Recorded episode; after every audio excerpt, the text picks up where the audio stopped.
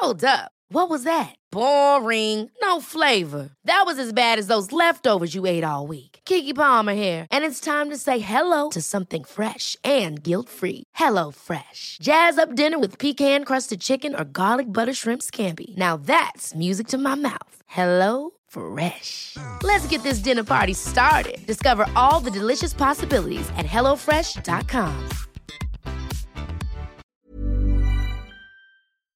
Pues como os decía, muy buenas tardes a todos. Lo primero, que no os he dado las buenas tardes. Bienvenidos. Muchas gracias por compartir este ratito de vuestra tarde conmigo. Hoy vamos a hablar de cómo lanzarte al mundo del podcast siendo un aficionado en el mejor sentido de la palabra. Es decir, cuando no eres técnico de sonido y no tienes conocimientos técnicos, que muchas veces es lo que más miedo nos da. Entonces, eh, hoy, bueno, yo me he preparado un pequeño guion y luego, si queréis, abrimos turno de preguntas para todas las dudas que tengáis. Y en este guion hay un poco de todo. Hay una parte importante de, lo que es la concepción del podcast, del, programa en sí, de eh, aspectos importantes como mm, de qué va a ir, para qué lo hago, qué cadencia va a tener, para cuánto tiempo lo voy a hacer, qué formato va a tener. Entonces, hay una parte que corresponde a esta parte más personal, por así decir, del, del programa de podcast y otra parte más técnica que es pues desde el equipo con el que yo empecé a grabar, el equipo con el que estoy grabando ahora, plataformas de emisión, vías de monetización, importante porque bueno, no es fácil, pero también es posible monetizar el programa de podcast. Así que bueno, vamos a ver un poco todo esto y como os digo, al final de todo, todas las preguntas que tengáis, pues las resolvemos sin problema. Antes que nada, quiero pediros un favor eh, y es que si os gusta o mientras que estamos grabando o, después cuando termine el directo y ya quede subido el vídeo, os agradecería un montón que lo compartierais con aquellas personas que creéis que les puede interesar porque o bien ya tienen un programa de podcast y nunca está de más saber cómo trabajan otras personas, cómo trabajan otros colegas, bien porque se lo está pensando y no sabe muy bien por dónde empezar, bueno, con gente que creáis que le puede, que le puede interesar este, este contenido, ¿vale? Y vamos allá, vamos a comenzar. El primer punto que yo me he marcado aquí, porque creo que es eh, muy importante a la hora de lanzar un programa de podcast, es em, saber para qué vas a hacer un programa de podcast. Que esto puede parecer una tontería, pero no es lo mismo hacer un programa de podcast pues para compartir cosas con tus colegas, por ejemplo, porque eres una aficionada a la radio y es una forma de tener un programa de radio no es lo mismo hacer eso que si pretendes convertir ese programa de podcast en tu medio de vida. No es fácil, pero bueno, vamos a ver algunos ejemplos de gente que sí que lo monetiza y que vive de su podcast. Tampoco es lo mismo si para lo que quieres el podcast es para convertirlo en una herramienta de marketing que te ayude a generar comunidad, que te ayude a dar a conocer tu expertise o, o, aquello en lo que eres un profesional, que te ayude a vender tus productos, si es que vendes productos o servicios. Entonces, lo primero que hay que tener muy claro es para qué hacemos un programa de podcast.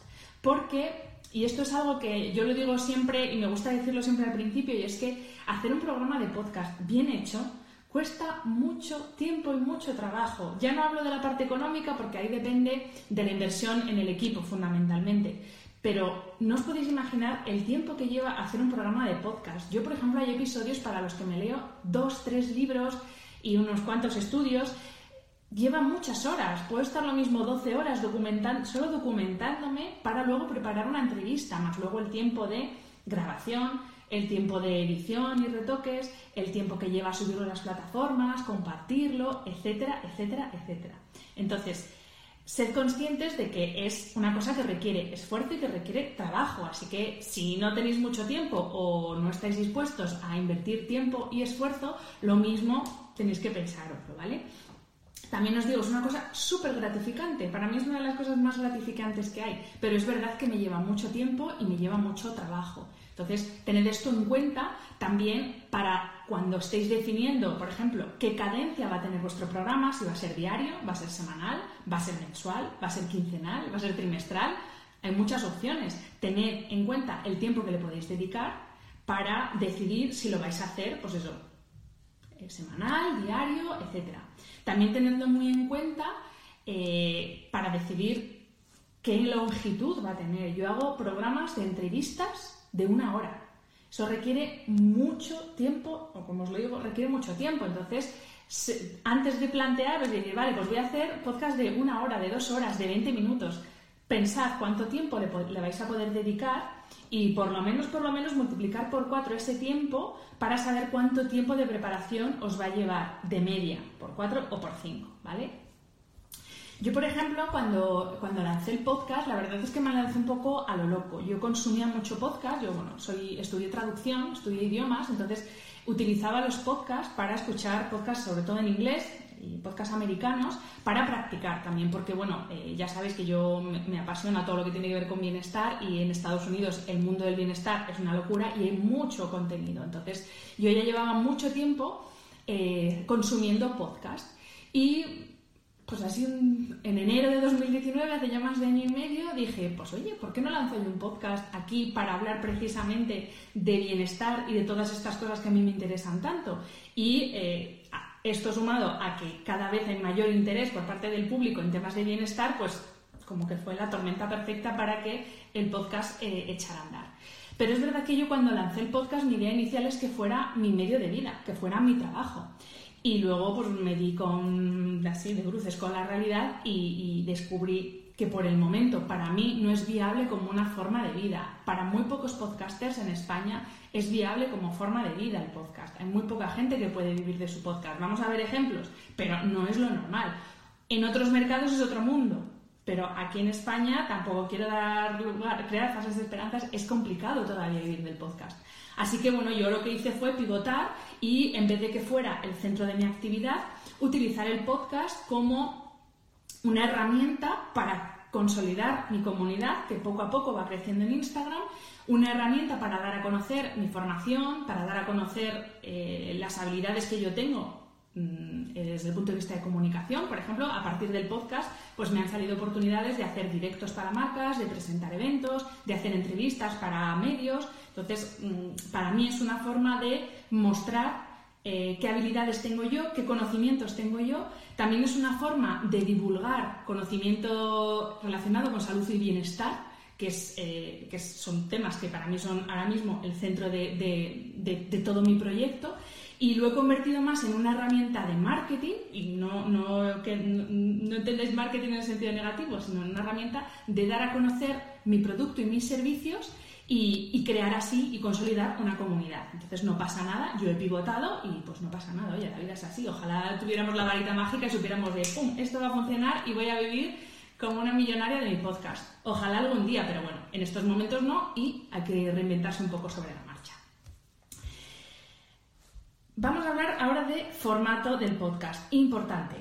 ¿Qué vais a hacer con el podcast? ¿Vais a hablar vosotros solos? ¿Vais a dar vuestra opinión?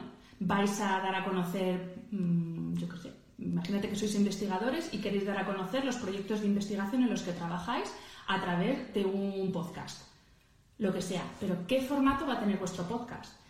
Lo que os digo, sois vosotros solos. Eh, vais a hacer entrevistas. ¿De cuánto tiempo van a ser esas entrevistas? ¿A qué tipo de personas? ¿Qué tipo de entrevista vais a hacer?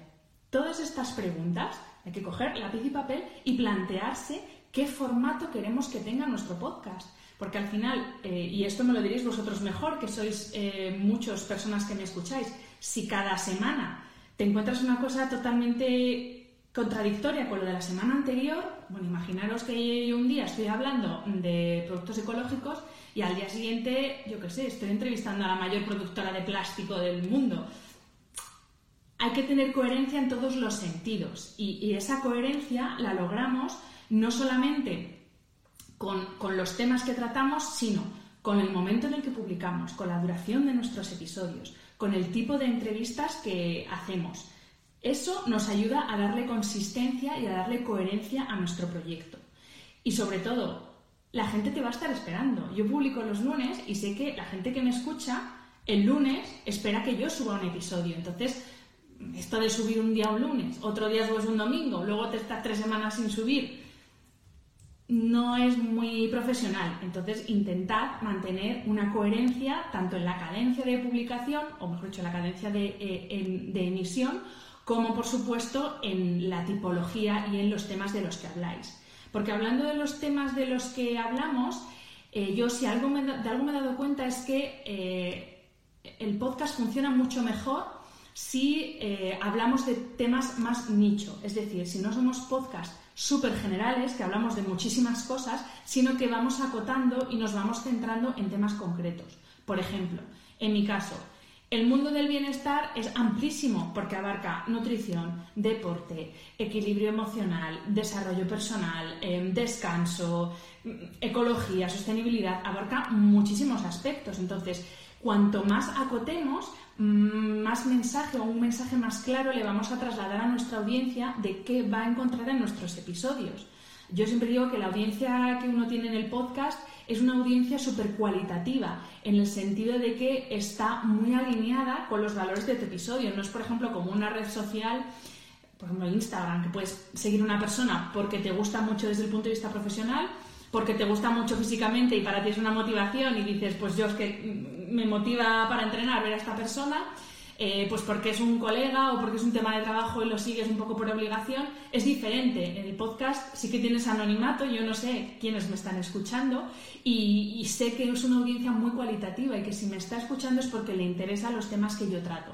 Entonces, mi recomendación en cuanto a de qué hablar en el podcast es acotar lo más posible el tema que vamos a tratar. Yo, por ejemplo, ahora me estoy redirigiendo mucho, aunque sigo tratando mm, todos los temas relacionados con bienestar, pero es verdad que me estoy redirigiendo mucho hacia el mundo del descanso, porque me parece que eh, es el gran olvidado dentro de los pilares que, nos ayudan a tener una, una vida saludable y sin embargo para mí es el más fundamental. Entonces, me estoy centrando mucho en expertos que estén, que estén especializados en descanso y ya os digo, lo voy combinando con otros temas relacionados con el bienestar, pero sí que es verdad que, estoy acotando mucho el tema.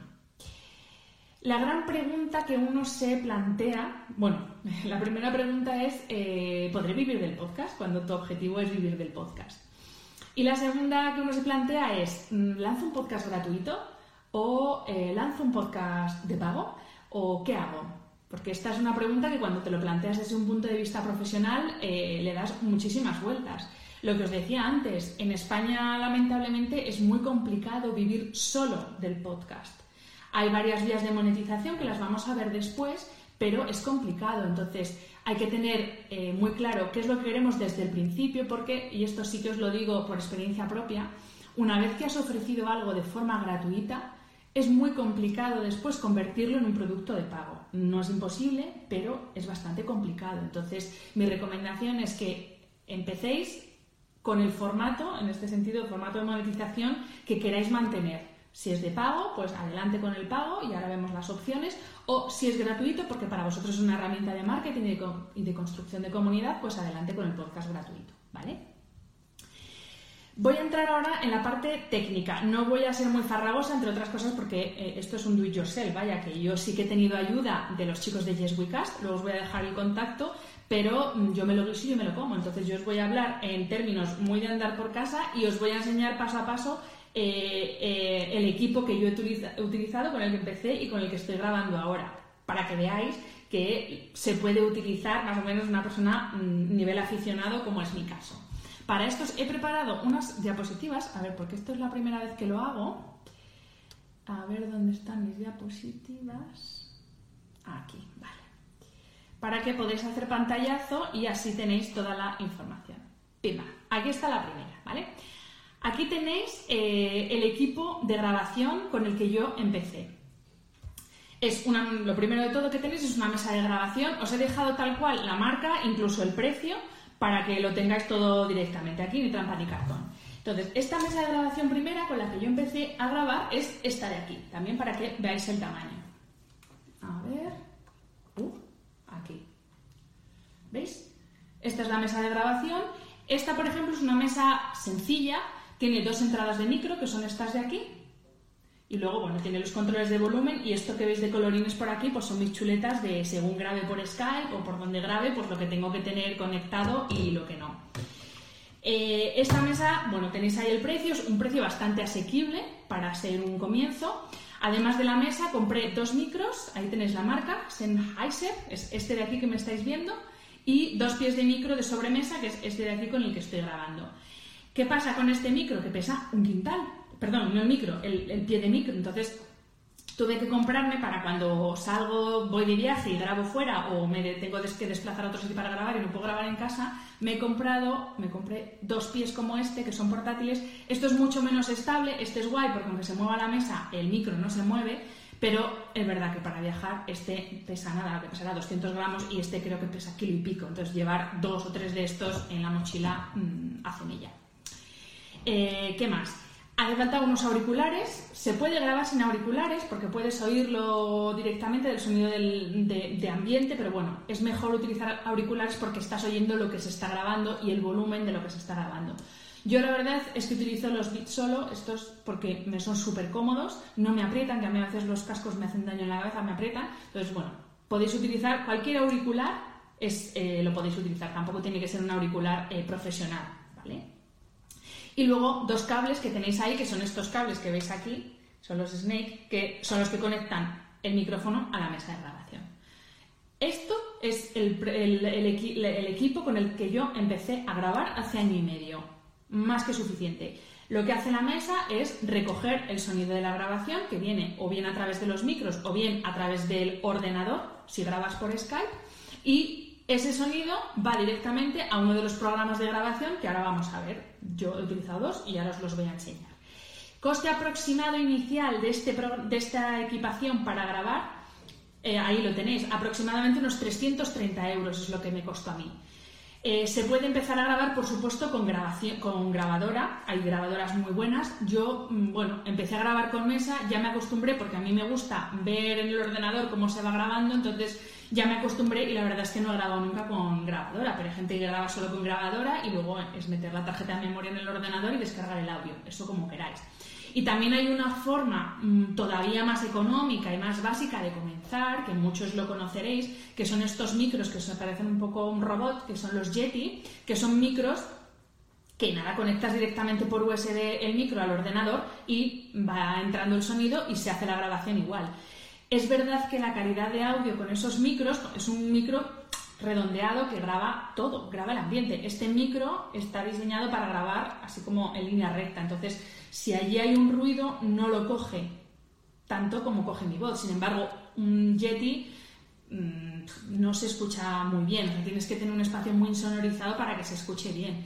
Entonces ahí ya depende, si es un programa de podcast Mm, tirando a aficionado, que tampoco lo queréis muy profesional, pues no pasa nada porque utilicéis el Yeti. Pero es verdad que si queréis un audio de calidad, eh, mejor optar por una pequeña inversión como esta, que tampoco es una locura, y, se va a notar mucho la calidad del audio.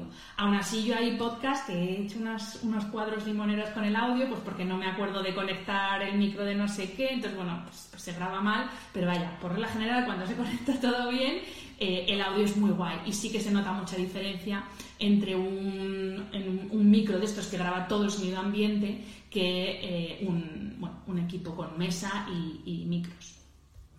Esto ha sido el equipo inicial que yo he utilizado hasta el mes de marzo, que mm, pasé a un nivel un poquito más pro y ahora os paso a ver dónde tengo la diapo, porque como la estoy utilizando no os lo puedo enseñar.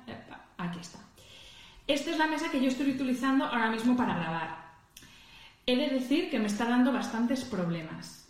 Así que yo lo digo todo, lo bueno y lo malo. Me está dando bastantes problemas de conexión con el ordenador, que también puede ser un tema de cableado, no sé, pero llevo ya un tiempo investigando a ver qué pasa porque no consigo averiguar. Pero bueno, ¿qué tiene diferente esta mesa? Esta mesa que tenéis en el modelo es la Rodecaster. Es una inversión bastante mayor, son 500 euros la mesita, o sea que mm, duele, pero bueno, es guay porque permite muchas más cosas que lo que permite hacer la otra mesa que os he enseñado. Esta mesa, por ejemplo, me permite tener conectadas hasta siete personas. Ya os digo, dependiendo del formato de vuestro podcast, os puede interesar o no. Si solo vais a hablar vosotros, o solo vais a hacer entrevistas one-to-one, o os lo vais a hacer entrevistas vía Skype, no hace falta una mesa con siete entradas. Si pretendéis hacer grabaciones con más personas, sí que puede ser interesante. Esta, por ejemplo, tiene cuatro entradas de micro, tiene una entrada de USB, por ejemplo, si tengo a alguien conectado por Skype en el ordenador, entraría también su voz. Puedo conectar eh, a través del teléfono, tiene una entrada directa desde el teléfono para conectar a alguien que esté por, eh, mm, teléfono. Y también tiene una conexión Bluetooth, porque por ejemplo puedo tener a alguien, eh, yo ahora mismo, este audio lo estoy grabando por Bluetooth directamente en la mesa. Entonces, en total tengo siete, eh, entradas de audio que puedo recoger a través de la mesa. Luego, aparte, pues esos colorines que veis ahí a la derecha son, eh, bueno, no sé si se va a oír. No sé si oís esta música o solo la estoy oyendo yo, pero bueno, aquí podéis grabar música o podéis grabar vuestra entradilla, o podéis grabar, tiene aplausos, tiene, tiene todo. O sea, podéis meter eh, la, música o los efectos de sonido que queráis y los lanzáis directamente mientras que estáis grabando. Como os digo, esta es una opción bastante más eh, avanzada que tampoco es imprescindible si vais a comenzar. Y de hecho, bueno, yo no sé si me he vuelto un poco loca comprándome esto, porque es lo que utilizan los productores de podcast, por ejemplo. Entonces, bueno, eh, con el tiempo mm, veré si ha sido una buena compra o no, porque como os digo, me está dando algunos problemas de conexión con, el, ordenador. Entonces, una vez que hemos visto equipo de grabación, eh, siguiente punto, programa de grabación. Como os he dicho, las mesas recogen el sonido y por USB entra directamente al ordenador. Y aquí tenemos, yo he utilizado, habrá más programas, habrá de pago, yo he utilizado dos programas de grabación que son gratuitos y os voy a dejar aquí, Aquí tenéis los nombres, son Audacity y GarageBand. ¿Cuál es la diferencia? Eh, bueno, entre los dos me quedo de lejos con Audacity. GarageBand es el programa de grabación y edición de Apple. Entonces, ¿qué pasa? Que con los dispositivos, como por ejemplo la Rode, que no son Apple, pues puedes tener problemas como está siendo mi caso. De hecho, por ejemplo, eh, yo tuve que dejar de utilizar Audacity y empezar a utilizar GarageBand porque en noviembre pasado hubo una actualización del sistema operativo de Apple, que los que usáis Mac eh, me entender, sabréis cuál es, que es el famoso Catalina, que ha dado un mogollón de problemas y, entre otras cosas, eh, no era compatible con el Audacity. Entonces tuve que aprender sobre la marcha a utilizar GarageBand para, para poder grabar y editar. Eh, es verdad que ambos eh, programas, así a primera vista, parecen como una locura, pero las cuatro cosas básicas de cortar, pegar, subir volumen, bajar volumen y poco más, que son las que uno necesita cuando es eh, nivel aficionado con el podcast, es suficiente. Entonces, ya os digo, yo os recomiendo Audacity porque es más sencillo que GarageBand y es más compatible con todo, pero es verdad que GarageBand, por ejemplo, para hacer cortes y, meter un, bloque de audio entre dos y estas cosas, para dividir el audio, etcétera, para mí es más sencillo utilizar. Pero ya os digo, esto es puro nivel usuario y, lo mejor es que probéis y que con el que más os apañéis eh, tiréis, ¿vale? Bueno, pues ya tenemos el audio grabado y ahora eh, vamos a hablar de las plataformas de eh, difusión, que bueno, muchos las conoceréis porque al final es donde, donde escuchamos los podcasts. Em, hay que diferenciar entre plataformas donde uno sube su episodio y plataformas donde uno puede escucharlo. Por ejemplo, em, Spotify eh, y Apple Podcast son plataformas de distribución que cogen el sonido de otra plataforma donde tú subes el audio. Es decir, yo cada semana no tengo que subir mi audio a cada una de las plataformas donde se emite, sino que Spotify y Apple, que solo configuras cuando te creas la cuenta de Spotify de Apple, directamente coge a través de RSS el link de ese episodio y automáticamente lo reproduce en su plataforma. Entonces, yo la plataforma que utilizo ahora para subir mi episodio es Spreaker.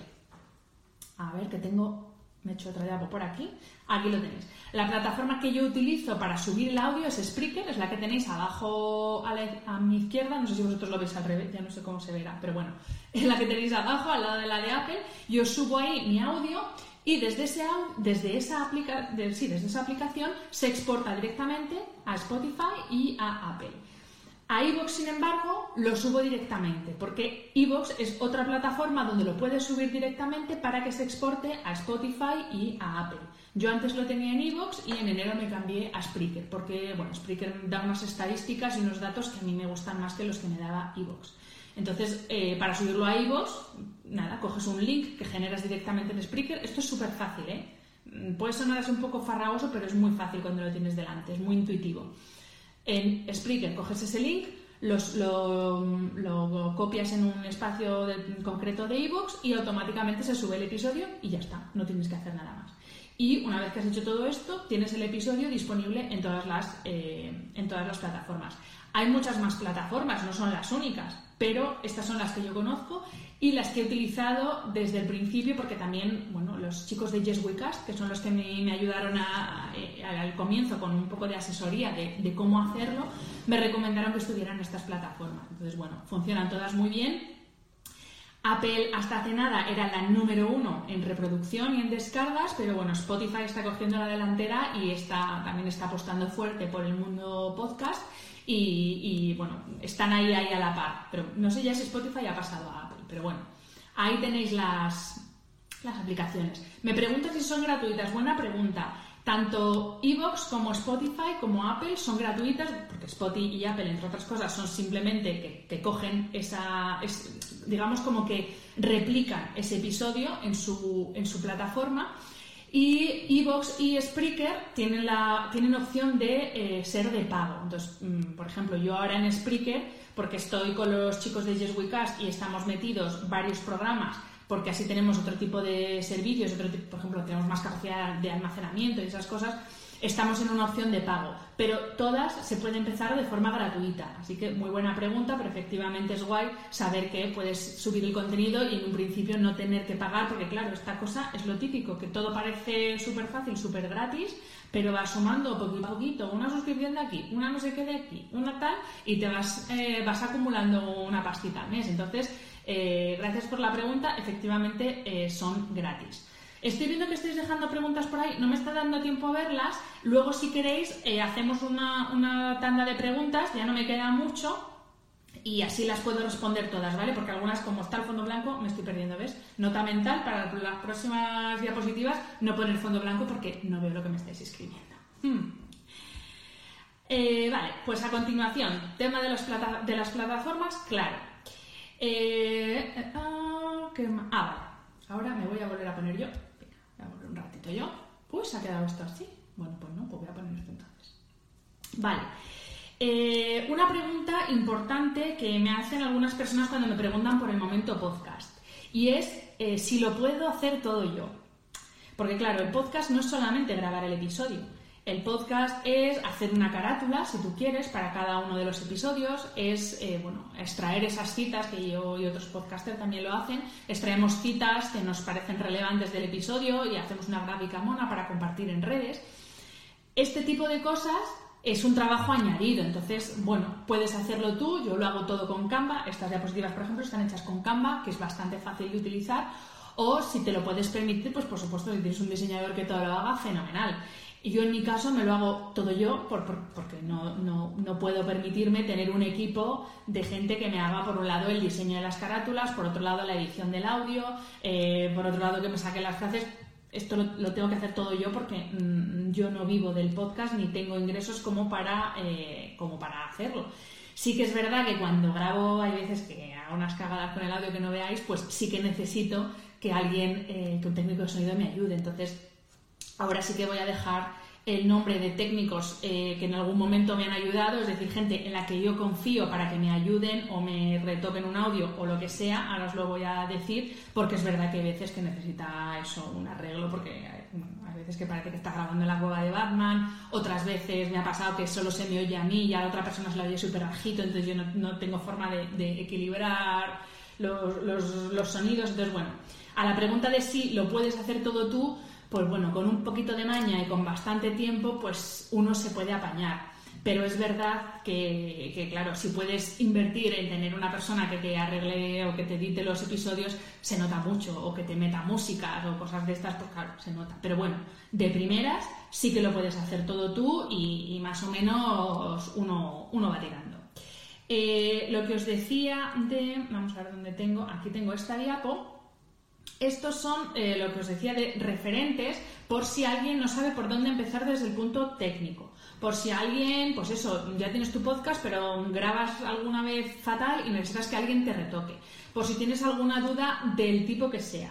Estos eh, tres contactos que os dejo aquí son productores de podcast con los que yo he trabajado. Es verdad que he trabajado más con Espi y con Fran, los chicos de Yes We Cast, con Fran Izuzquiza y Alberto Espinosa, pero bueno, llamamos Espi y, son los que me ayudaron en el comienzo, me recomendaron el equipo, ahora me ayudan también con el tema de las plataformas. Bueno, problemas que tengo varios es a los que recurro en mi día a día.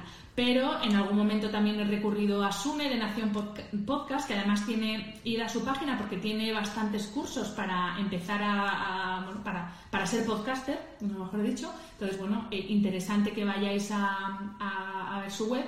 Y también tenéis aquí a María Santonja, que también alguna vez le he hecho alguna consulta, también es productora de podcast y, bueno, también se dedican a hacer podcast para particulares como nosotros. Entonces, bueno, si alguien tiene dudas o directamente quiere que alguien le haga el, podcast, le haga, bueno, no el podcast, sino la producción y la edición, pues oye, recurrid a ellos porque la verdad es que eh, los tres son, eh, bueno, los cuatro, perdón, que en Jeswica son dos, eh, son maravillosas personas, a mí me han ayudado un montón y, bueno, ahí lo dejo por si alguien les necesita, ¿vale? Ya voy a ir terminando. Guardaros eh, las preguntas para ahora. Nada, me queda muy poquito. Eh, algunos consejos. Ahora voy a hablar del punto de la monetización, que lo he dejado para el final porque, bueno, es, interesante y lo quería dejar para el final.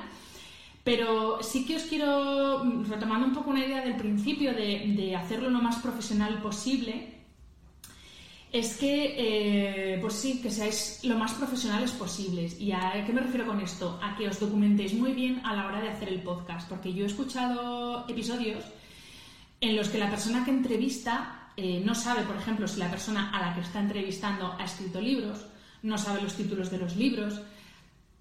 No sé, documentaros. Yo para hacer mis entrevistas, sobre todo si es gente o es un tema sobre el que esa persona tiene un libro, es que me empollo el libro, pero me lo empollo. Y, y, agradecen mucho, cuando son autores, agradecen mucho que les digas, como dices en la frase ta, ta, ta, ta, ta, y les lees su frase y dicen, ostras, se ha leído el libro. Y la mayoría me dicen, ¿te has leído el libro? Y digo, sí, bueno, es que no se me ocurre otra forma de hacerlo que leyéndome el libro. Entonces, mmm, ser muy rigurosos con esto. Hay que documentarse, aunque sea en modo aficionado y no tengáis mayores pretensiones con el podcast hacerlo de forma profesional, porque la persona que está al otro lado respondiendo y compartiendo contigo ese tiempo eh, lo merece.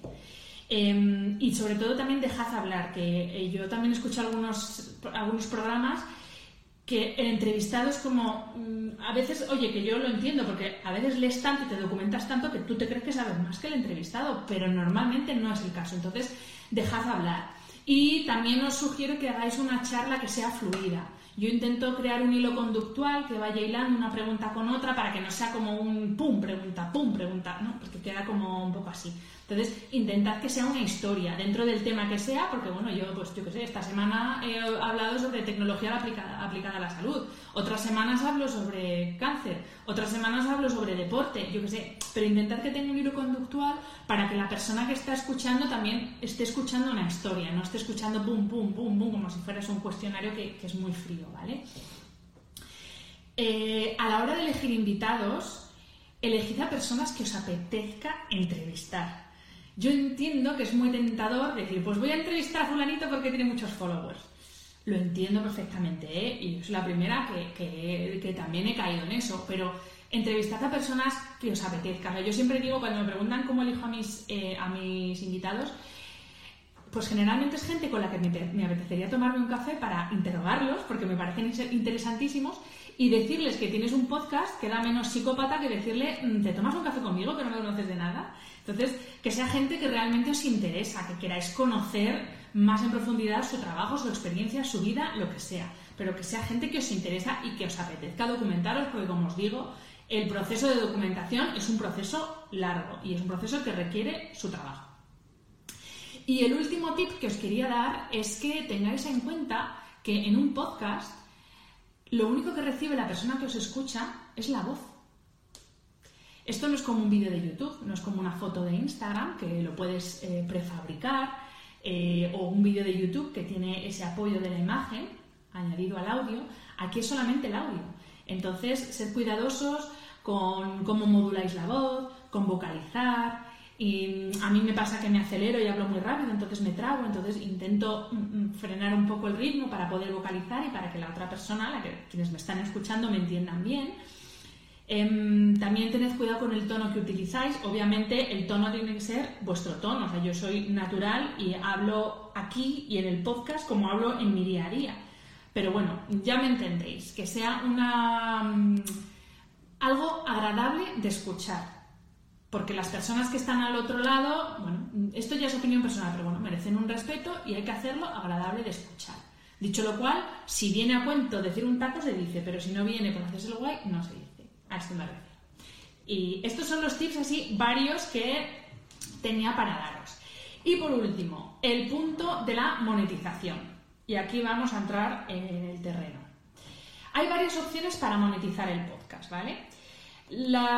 Antes os decía que antes de lanzaros decidáis, tengáis claro si lo vais a hacer gratuito y entonces las opciones de monetización son unas, o si lo vais a hacer por suscripción. Yo os, bueno, hay un ejemplo que de hecho tenéis un episodio en el podcast, lo podéis escuchar, que es eh, el caso de Pepe Diario. Pepe Diario es un podcast diario por suscripción sobre deportes. Entonces, eh, él se lo guisa, él se lo come, tiene su comunidad, es gente que le escucha diariamente las reseñas y los comentarios que él hace sobre la actualidad deportiva nacional e internacional. Es una opción muy guay pero también es un, es, un programa muy nicho, muy, muy nicho. Esto es claro, o sea, mm, es así, es claro. Y es verdad que Pepe, por ejemplo, si lo escucháis en el podcast, lo, lo, escucharéis al contarlo, él ya traía a una audiencia más o menos consolidada porque él estaba antes con su programa en abierto en un medio de comunicación. Entonces, él se llevó su programa y lo convirtió en un podcast por suscripción. Cobra 3,99, me parece que es, mensual, siempre es el mismo precio y eh, bueno, pues tienes acceso a todos los episodios de ese mes. A mí me parece una idea muy guay. Yo de hecho la estuve barajando, pero claro, yo me encontré con el problema de que llevaba mucho tiempo ofreciendo un programa de perdón, un programa gratuito y me encontré bastantes resistencias, así un poco fue un poco de sondeo, bastantes resistencias en hacerlo de pago. Pero no es algo que descarte, también os lo digo, porque como os digo, eh, pues bueno, es mucho trabajo las cosas como son y a todos nos gusta que nos paguen por nuestro trabajo. Chimpún, es que no tiene más. Segunda opción de monetización. Ahora ya entro en opciones de monetización cuando no es un podcast por suscripción, sino que es un podcast en abierto. Entonces, tenemos, por ejemplo, una opción que yo tengo abierta, que son las aportaciones eh, vía PayPal. PayPal tiene un programa, o un servicio, mejor dicho, que es eh, paypal.me, que es lo que yo tengo, que tú ahí directamente puedes hacer una aportación a través de PayPal y, ya está, aportación de lo que tú quieras, desde un euro hasta mil, a lo que tú quieras, cuando tú quieras, no obliga a nada y simplemente pues ahí la gente que considere que, quiere ayudarte o apoyar tu proyecto, pues hace una aportación X y listo. Es súper sencillo de montar, tienes ahí el link y vamos, pues ni da trabajo y tampoco te hace rico, pero tampoco da mucho trabajo. Otra opción que tenemos es la del mecenado, es decir, que las marcas apuesten por tu proyecto y a cambio de un fin mensual, un fin anual o como sea que se acuerde, eh, pues ellas paguen por tener presencia a través de cuñas publicitarias en tus episodios. Un ejemplo, por ejemplo, la redundancia, muy guay de mecenazgo, que se lo está montando súper bien y que yo la admiro mogollón, ya lo sabéis, porque bueno, eh, fue mi primera jefa de más de 10 años en la revista Insight y yo tengo devoción y admiración a partes iguales por Chris Mitre, por eh, de The Beauty Nail, y ella, por ejemplo, tiene este formato de mecenazgo. Es verdad que tiene una comunidad grandísima y que tiene una tasa de conversión altísima. Para quien no lo sepa, la tasa de conversión es pues de todas las personas que escuchan tu episodio o de todas las personas que hacen clic en el link que tú compartes, pues compran X personas. Cuantas más personas compren, esa es la tasa de conversión. Entonces, claro, cuanto más, sea, más alta sea tu tasa, pues mm, más capacidad tienes para negociar con las marcas. Aún así cuesta mucho. Yo también he tenido mecenas. En el mes de abril tuve, por ejemplo, a Isabel Mora, que bueno, me sorprendió porque fue en medio de la pandemia y, yo decía, bueno, las marcas van a huir, pero bueno, eh, ellos quisieron confiar en mí para crear un contenido especial durante ese mes que fue, yo creo, va a ser el mes más duro del confinamiento pero no es todos los meses. Entonces, bueno, si consigues tener eh, anunciantes todos los meses y eso te permite vivir, pues fenomenal. Pero si no, es verdad que es complicado. Y también es verdad que muchas marcas que todavía no acaban de ver al podcaster y el podcast como un trabajo y como un canal de comunicación. Eh, igual que invierten en páginas de publicidad en una revista o en un periódico o en televisión, pues mm, no consideran tan valioso el trabajo que puede hacer un podcaster. Entonces, bueno, eh, yo siempre lo respondo de la misma forma, muy educadamente, pero siempre respondo que yo mm, no como ropa o cremas o colchones ni tampoco Hacienda me admite trueque de producto por factura. Entonces, bueno, yo por mi trabajo cobro dinero como cualquiera. Entonces, bueno, si hay alguna marca escuchándome, no os ofendáis, pero, pero a veces es un poquito ofensivo cuando una marca te escribe y te dice, pues te mando no sé qué me haces un podcast. Y como, vale, sí, pasa palabra. Y otra opción, ya última opción de monetización, son los servicios premium que ofrecen algunas plataformas. Esto todavía está en bastante en proceso de desarrollo. De hecho, yo os voy a hablar de tres. Os voy a hablar de Evox, que tiene la opción de Evox Originals, que son eh, eh, programas de podcast que solamente se pueden escuchar en la plataforma de Evox. Es decir, es un contenido exclusivo de esa plataforma. Y ahí, pues dependiendo del número de escuchas, dependiendo de cómo negocies, pues puedes eh, conseguir un fee u otro. Eso ya tiene que ser como tú lo negocies. Em, la otra, ah, Spotify es el otro que, como os decía antes, Spotify está ahora apretando bien el acelerador con el momento podcast y tiene una, una parte dentro del podcast, una parte más premium que es eh, Spotify Original Podcast. Eh, lo que pasa es que, claro, aquí no puede entrar cualquiera. De hecho, bueno, en España, por ejemplo, está Molo Cebrián, pero eh, son podcasts, son súper selectivos con este servicio y para que os hagáis una idea, eh, hace poco en Estados Unidos han fichado a un super podcaster que es Joe Rogan y han fichado su programa por unos 100 millones de dólares, según dicen los rumores. Claro, yo digo esto y me quedo de la silla. Pero mm, para que veáis cómo está apostando Spotify por el formato podcast. Pero como os digo, en España todavía están en ello. No hay mucho podcast que esté dentro de este servicio. Supongo que en los próximos meses eh, irán avanzando en este sentido, pero bueno, por ahora es, lo que, es lo que hay. Y hay una, bueno, otro tipo de plataforma que ya seguro que habéis oído algo por ahí, habéis oído hablar de Podimo, y si no, ya os lo digo yo. Es una plataforma, es eh, de origen danés, pero están a punto de desembarcar en España y es un formato diferente a lo que existe. ¿Por qué? Porque es un formato win-win eh, podcaster plataforma. Es decir, tienen opción de tener un podcast en abierto y que sea como una plataforma más, igual que las otras que hemos visto, pues que también esté ahí tu, contenido, pero también tienen la opción de tener un podcast en exclusiva, o sea, que tu contenido esté en exclusiva en esa plataforma y la audiencia paga una suscripción mensual de un precio muy asequible por tener acceso ilimitado a todo el contenido exclusivo de la plataforma. Me parece una opción muy guay, la verdad, porque al final es una forma de poner en valor el trabajo del podcaster y no lo dejas todo en manos de eh, que una marca ponga un anuncio X. Y bueno, eh, costará un poquillo, no sé, veremos a ver. Es un poco parecido a, esta opción que tiene YouTube de tener contenido premium eh, dentro de YouTube. Y entonces, bueno, es, como os digo, es una, realmente es la, opción más justa o la forma más justa porque al final es un win-win entre la plataforma y, el podcaster. Y es el suscriptor el que decide qué programa escucha y en función de esas escuchas eh, el podcaster se lleva un porcentaje y la plataforma se lleva otro. Entonces, bueno, ahí lo dejo y, y bueno, hay, hay, otras muchas opciones de colaboración, pero bueno, estas son más o menos las que yo conozco. Seguro que en un futuro saldrán muchas más y aquí estaremos todos para, para verlas, pero bueno, más o menos estas son las opciones que hay. Y eh, bueno, Tachar. ¡Uh! ¡Qué mal se ve! Con lo bonito que me había quedado esta diapositiva. Ah, no, la veo yo mal, pero se ve bien. Ahí está. Eh, hasta aquí el guion que yo tenía preparado para, vosotros. Y ahora sí que sí, vamos allá con las preguntas. A ver, a ver, a ver. Eh, ya estoy. Ahora sí que os veo. Eh, cuando queráis podéis lanzarme preguntas por aquí. Antes he visto por ahí que me preguntaba Rosana Oliver si se va a quedar grabado. Sí, se va a quedar grabado como directo así que lo podéis ver, cuando queráis. Y puedes repetir la plataforma de mecenazgo. Eh, a ver, no es. Son cosas distintas. El mecenazgo es el patrocinio por parte de marcas. Ah, mira, aquí está Rosana. Eh, lánzate, di que sí, lánzate. El patrocinio eh, por parte de marcas, es decir, que una marca te paga un fee que tú acuerdes con ellos por que hagas menciones tanto en los episodios como en tus redes, como donde sea, sobre la marca. Eso es el mecenazgo.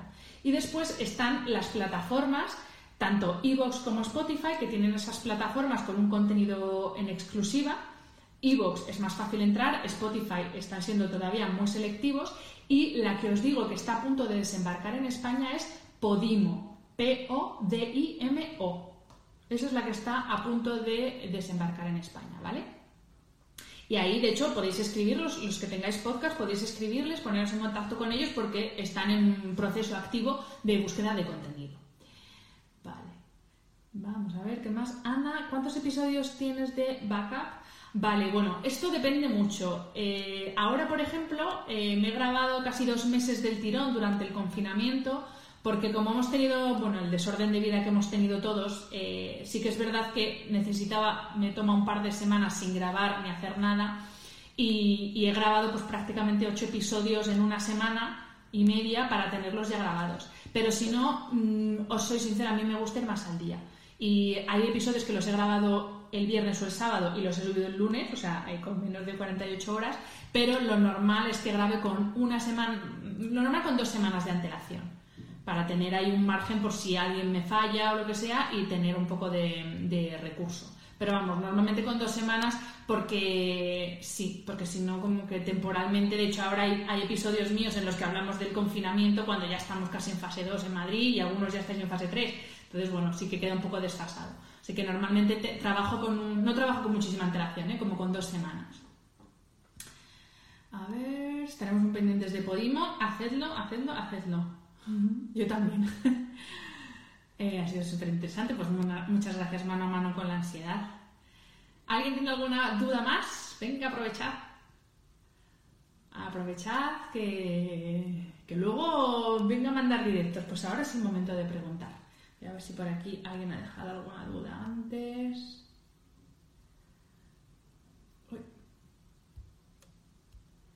A ver, como mola Hanna, pues muchas gracias. También puedes llamar a un asistente virtual que colabore con el tema de crear el contenido en el blog. Yo lo de los asistentes en estas cosas, eh, si os soy sincera, a mí no me mola la idea, porque al final el podcast es súper personal. O sea, la figura del, del, podcaster es determinante, muy determinante. O sea, está el podcaster y el entrevistado. Luego, por supuesto, la audiencia, pero yo lo de que, si te refieres a eso, Eli, con que otra persona, no sé, te ayude a crear contenido, mm, y, en redes sociales, ¿eh? yo también trabajo como community manager para marcas, y a mí es complicado, es complicado pillar bien el tono, los valores de marca, etcétera, etcétera. Entonces, bueno, yo ahí...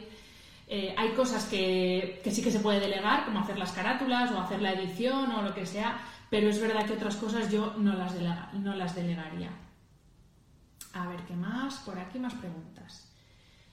A ver, ha estado genial, muchas gracias. Susi, un besito, muchas gracias. Tiri, tiri, tiri. A ver, hace tiempo que quiero hacer podcast y me has animado, pues adelante. Adelante, yo animo a todo el mundo que me escribe. No soy, pues eso, soy realista, porque bueno, es complicado, sobre todo si lo quieres convertir en una forma de vida.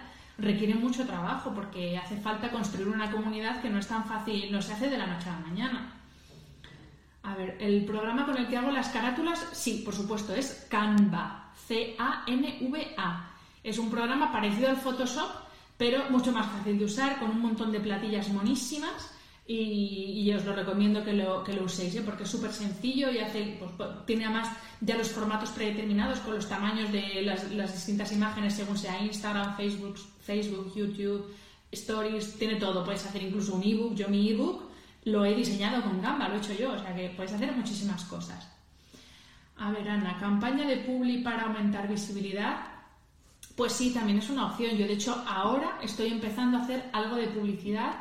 Es verdad que no la estoy haciendo directamente con el podcast, sino que la estoy haciendo con el ebook y voy a aprovechar el momento autobombo para deciros que tengo un ebook gratuito para aprender a dormir bien. Solo tenéis que ir a la página web y os lo descargáis de forma gratuita. También tenéis en el perfil tenéis un link directo para ir a descargarlo. Así que ahí lo dejo. Y como os decía, yo estoy empezando a hacer publicidad eh, a través de Instagram y de Facebook para mis servicios, para el ebook y también está bien para dar a conocer, por supuesto, ¿por qué no? Para, para llegar a más gente con tu, con tu contenido. Porque al final ya sabéis que el algoritmo de Instagram eh, está diseñado para que mm, tu contenido lo vean X personas en el momento que Instagram quiere. Entonces, si tú quieres impactar en una audiencia segmentada muy concreta, lo mejor es publicidad. Claro, y mientras que tú digas que es publicidad, ¿por qué no? Adelante. Luis, que tienes el libro, muchas gracias. Me alegro de que empieces a dormir mejor. y hablando del tema publicidad, mira que esto no lo he dicho, pero hay que ser muy honesto y, uno de los problemas que tienen tanto podcaster como la gente que se dedica a crear contenido a través de redes sociales es que si no hablamos claramente de qué es contenido pagado y qué no lo es, no estamos profesionalizando ese formato y esa cuenta. Entonces, esta gente que se nota que es publicidad de la legua encubierta, pero que no lo dice, jolín, es que no hay nada de malo en hacer publicidad, no hay nada de malo en decir que la marca X ha confiado en ti para crear un contenido X.